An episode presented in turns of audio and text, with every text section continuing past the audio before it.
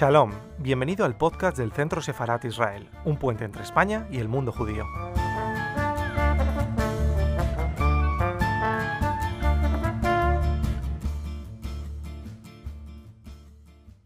Buenas tardes, un respiro, porque la verdad es que el relato de este documental, que es el camino completo, nos sirve como una ilustración perfecta para recordar esa noche de los cristales rotos que hace que está el día 9, el día 10 del año del noviembre del año 1938 tuvo lugar y que fue uno de los pasos de ese camino que acabamos de ver marcado por decisiones políticas y acciones políticas y que llevaron a todo lo que hemos visto y venimos a recordar. Y conviene, conviene precisamente recordar que, ese origen está en, en las acciones y en las decisiones de unos políticos con un plan y muy pocos escrúpulos para cumplirlo hasta el final. Entonces, teniendo la fortuna de tener con nosotros a Uriel, Uriel Macías, a mí me gustaría mucho saber tu primera opinión sobre el dibujo que hace este documental, ¿no? porque parece que de manera muy resumida hace una idea bastante global, bastante cabal de, de lo que fue. Hola, buenas tardes. Eh, yo sobre este tema, sobre el documental, tengo, tengo dos opiniones. Yo mismo tengo dos opiniones, dos opiniones contrapuestas. Una, me parece un magnífico documental de síntesis, concebido como un relato de decisiones políticas históricas que desembocan en el exterminio de los judíos y de, y de otras minorías en, Europa. Y está bien, además, me parece que desde el punto de vista de la factura técnica, artística, es bueno. Tiene muchas imágenes, no son las imágenes, no todas las imágenes son las imágenes de siempre, hay imágenes diferentes la narración es sobria, no hay, adjetivos, hay muy pocos adjetivos, y en ese sentido creo que le da eh, validez y legitimidad. Pero por otra parte, y es mi segunda opinión sobre, sobre este documental, es si hubiera tenido otro título, a mí me hubiera gustado mucho más. El problema para mí es el título.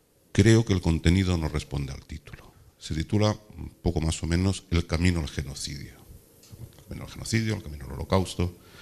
Y yo creo que esa sucesión de acontecimientos que tienen lugar en Alemania, eh, que todos son ciertos y que posiblemente la suma de todos ellos es determinante en que Hitler ascendiera al poder, que Hitler consiguiera el poder absoluto, eh, los sentimientos que había en Alemania en aquel momento, después de la derrota de la Primera Guerra Mundial, más la crisis económica, produjeron una serie de eh, frustraciones, de paro, todo lo que se describe en el documental y todo lo que sabemos pues, por otras lecturas y demás. Sin embargo, yo creo que lo que ocurre al final, lo que nos cuentan al final, que es la parte final, el exterminio de los judíos e incluso la noche de los cristales rotos, yo creo que no son posibles solamente con una suma y sucesión de acontecimientos políticos. Eh, yo no, no, me parece fácil que eh, esos crímenes que ocurren no por unos actores, no por Hitler y sus camarillas, es un crimen que es posible porque intervienen millones y millones de personas en toda Europa activamente. Algunos no participan, pero lo convierten en un espectáculo del que disfrutan, en Ucrania, en Letonia, etc.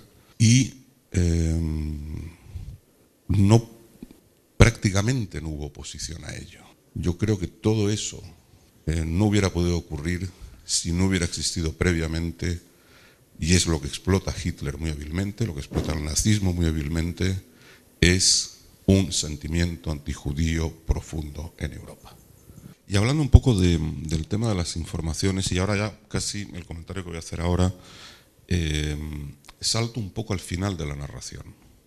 Hay una cosa muy llamativa que a mí, cuando me empezó a interesar el tema y empecé a leer cosas, papeles y libros y periódicos, y uno ve documentales como este, o recorre la exposición de, Auschwitz en, el, en el canal, hay una cosa que a mí me ha llamado siempre la atención y aunque la sé, me sigue llamando la atención.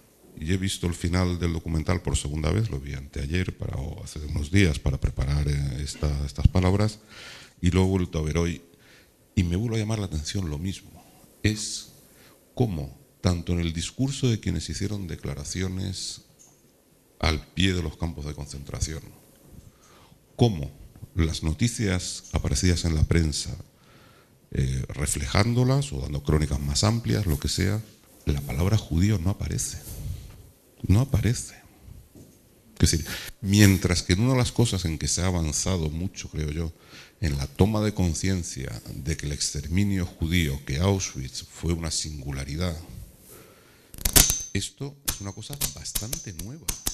En ese momento, bien, la barbarie, la humanidad ha retrocedido durante 12 años, que es verdad, todo eso es verdad, pero no hay referencias explícitas a quiénes eran las víctimas principales de ese crimen masivo contra civiles, perseguidos y arrinconados. Y eso es lo que se sentía en parte de Europa.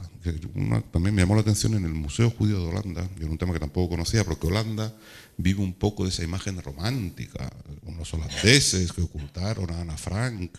Bueno, unos holandeses ocultaron a Ana Frank, pero aparentemente los holandeses se chivaron. O sea que, bueno, en fin, el partido de extrema derecha holandés fue tan brutal como el de otros países europeos, de lo peorcito además. ¿eh? Sí, sí.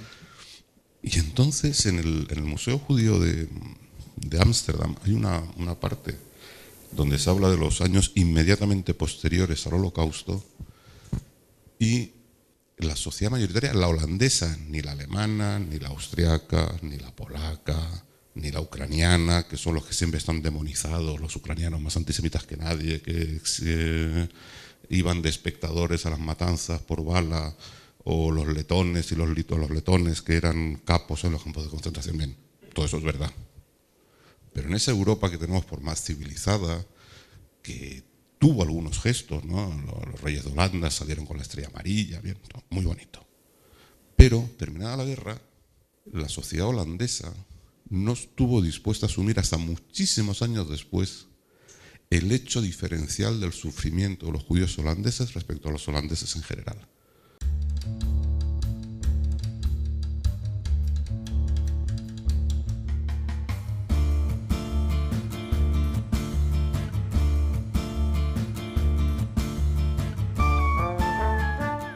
Estás escuchando el podcast del Centro Sefarat Israel. Gracias por seguirnos.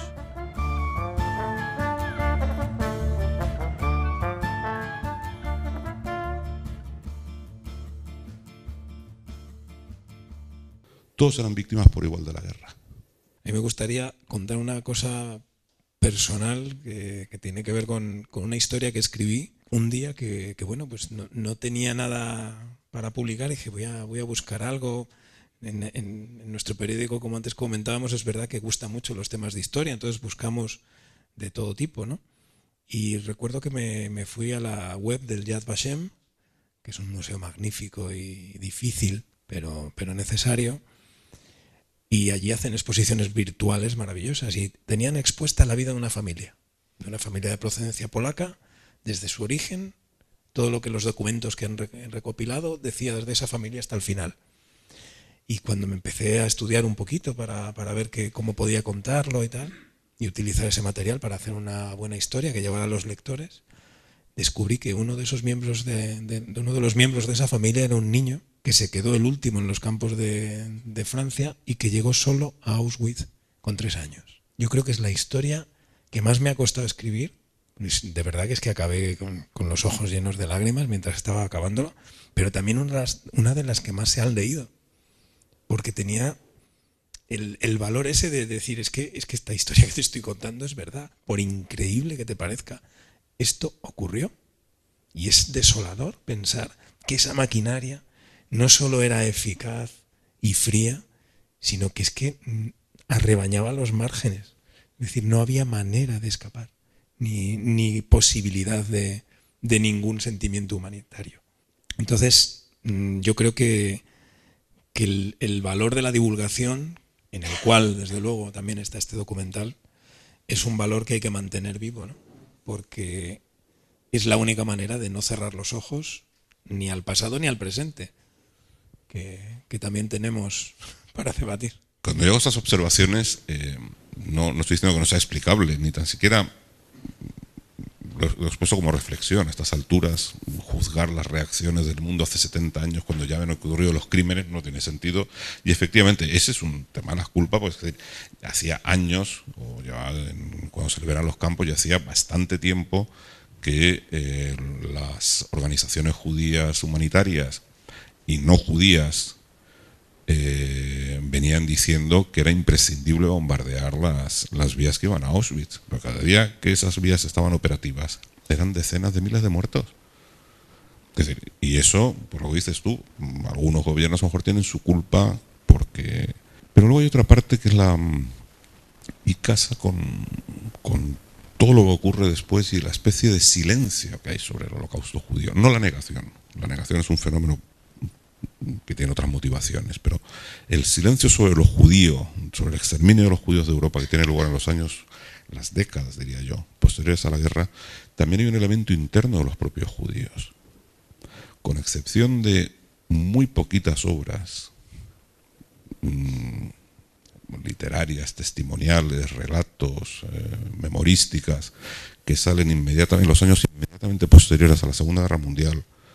Primo Levi no es muy tardío, Elie Wiesel no es muy tardío, y hay unos cuantos más, pero grandes, grandes autores o de muchas personas dando testimonio, eso no ocurre. Eso es un fenómeno de los 80. Es un fenómeno de los 80. Y tiene que ver también con la culpa por razones diferentes de los judíos que sobreviven. Es por qué he sobrevivido yo. Es la vergüenza. Y eso se suma en el caso, por ejemplo, de... Bueno, para empezar, los judíos que sobreviven y se quedan en Europa se enfrentaban con una sociedad que no estaban dispuestas a oír que ellos habían sufrido más que el resto. Lo que comenté antes de Holanda, lo conté porque lo he visto en el Museo Judío de Holanda, forma parte de lo que explican allí, pero me imagino que el resto de Europa fue muy parecido. Bueno, en Polonia fue mucho peor, a los que volvieron los mataban si podían, el disparate es total. Pero, eh, por ejemplo, yo no sé si es el país que más acoge, si Estados Unidos o Israel, donde más sobrevivientes del holocausto se instalan son Estados Unidos en Israel. Y en Israel, a esa culpa por sobrevivir se suma el complejo que asumen las víctimas, creo que infundado en gran parte, porque por lo que sabemos hoy tampoco había mucho que hacer, es de que no lucharon lo suficiente. Cuando nace una nueva mentalidad judía en Israel de eh, nosotros defendemos nuestras vidas, surge, suena muy mal, un hombre nuevo, que suena fatal siempre, pues suena fascista por definición, pero digamos que el judío después del, del, del holocausto decide que la el judío, sobre todo en Israel, decide que cada uno es garante, ellos, nosotros mismos o ellos mismos son los garantes de su seguridad. Con lo cual ahí, a la vergüenza por sobrevivir cuando ha muerto toda tu familia, tus hijos, tus hermanos, tus padres, tus abuelos, se une la sensación o, la, o una cosa que flotaba en el Israel de después de la independencia, los 50, es ¿por qué nos defendisteis? Claro, ese discurso ya no existe tampoco, porque hoy se sabe por qué no se defendieron y también se sabe que sí hubo eh, revueltas e intentos de defensa. Entonces conviven muchísimas cosas en esos años que transcurren entre el fin de la Segunda Guerra Mundial y yo creo que principios de los años 80, en que hay una nueva reflexión sobre lo que pasa y una nueva forma de abordar la singularidad del exterminio de los judíos europeos. Eh, tuvieron que pasar muchas cosas, entre otras una generación los padres, los, eh, perdón, los sobrevivientes, y eso está estudiadísimo, no hablaron a sus hijos de lo que les había pasado. No pudieron hablarles a sus hijos de lo que había pasado, de lo que habían sufrido, de lo que habían vivido. Se lo empiezan a contar a sus nietos.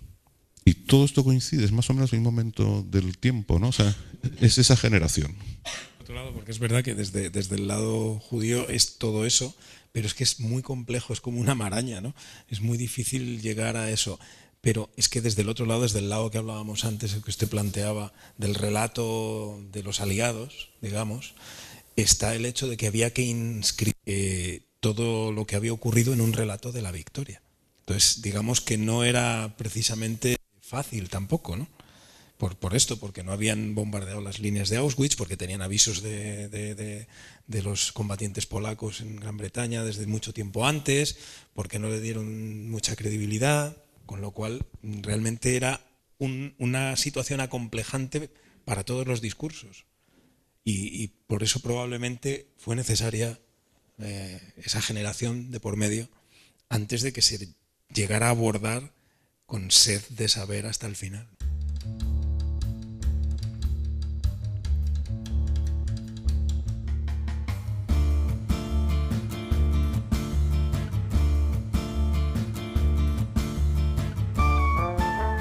Gracias por escucharnos. Recuerda que también nos puedes seguir a través de Instagram, Facebook y Twitter con el usuario arroba Centro Israel o si lo prefieres en nuestra página web www.sefarat-israel.es.